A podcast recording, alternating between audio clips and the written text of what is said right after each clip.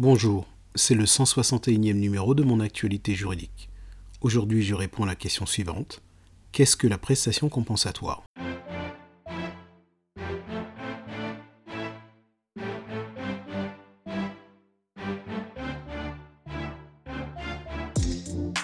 Et nous poursuivons nos flash briefings sur les conséquences du divorce et voyons aujourd'hui une des conséquences pécuniaires probables du divorce, à savoir le paiement de la prestation compensatoire et c'est l'article 270 du Code civil qui dispose de la finalité de la prestation.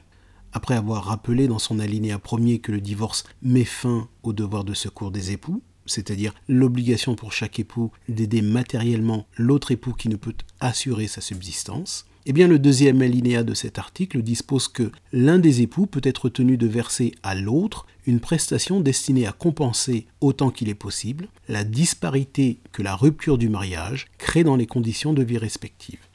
Lorsque l'article vise la disparité que le divorce crée dans les conditions de vie des époux, ce dont il est question, c'est du déséquilibre financier qu'entraînera le divorce pour eux. L'exemple classique utilisé est celui d'un couple marié depuis plusieurs années dans lequel l'un des époux perçoit par exemple un revenu de 4000 euros, alors que l'autre époux perçoit un revenu moindre, disons 1000 euros. Il est évident que l'époux dont le salaire est de 1000 euros subira un déséquilibre financier du fait du divorce. Ainsi, la prestation compensatoire a pour but de compenser ce déséquilibre. En ce qui concerne l'évaluation de la prestation compensatoire et les modalités de son versement, eh cela dépend selon que le divorce soit un divorce par consentement mutuel ou que ce soit un autre type de divorce. En effet, concernant le divorce par consentement mutuel, l'article 278 du Code civil dispose que le montant de la prestation compensatoire et les modalités de son versement sont laissés à l'accord des parties. Les époux fixent donc le montant et les modalités de versement de la prestation dans la convention de divorce, contresignée par les avocats, et ce dans le cas d'un divorce par consentement mutuel non judiciaire, ou dans la convention soumise à homologation du juge en cas de divorce par consentement mutuel judiciaire.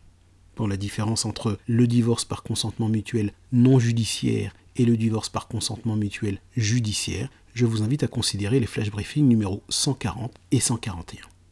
Puisque les modalités et le versement de la prestation compensatoire sont laissés à l'accord des parties, eh bien, les époux peuvent ainsi convenir que le versement de la prestation cessera lors de la survenance d'un événement qu'ils détermineront ensemble, par exemple le remariage du bénéficiaire de la prestation. Notez également que dans le cas d'un divorce par consentement mutuel judiciaire, au terme de la linéa 2 de l'article 278, le juge qui a la charge d'homologuer la convention des époux peut refuser de le faire lorsque la convention fixe inéquitablement les droits et les obligations des époux. Enfin, concernant les modalités de versement de la prestation, eh celle-ci peut prendre la forme d'un versement en capital ou bien la forme d'une rente viagère, c'est-à-dire un versement régulier sur une période donnée c'est la fin de ce flash briefing. Vous avez une question juridique. Par exemple, vous souhaitez savoir comment contester un jugement de divorce. Rien de plus simple. Activez la skill Mon assistant juridique sur votre enceinte connectée Alexa ou sur l'application mobile Alexa de votre téléphone portable et dites Alexa, demande à mon assistant juridique comment contester un jugement de divorce.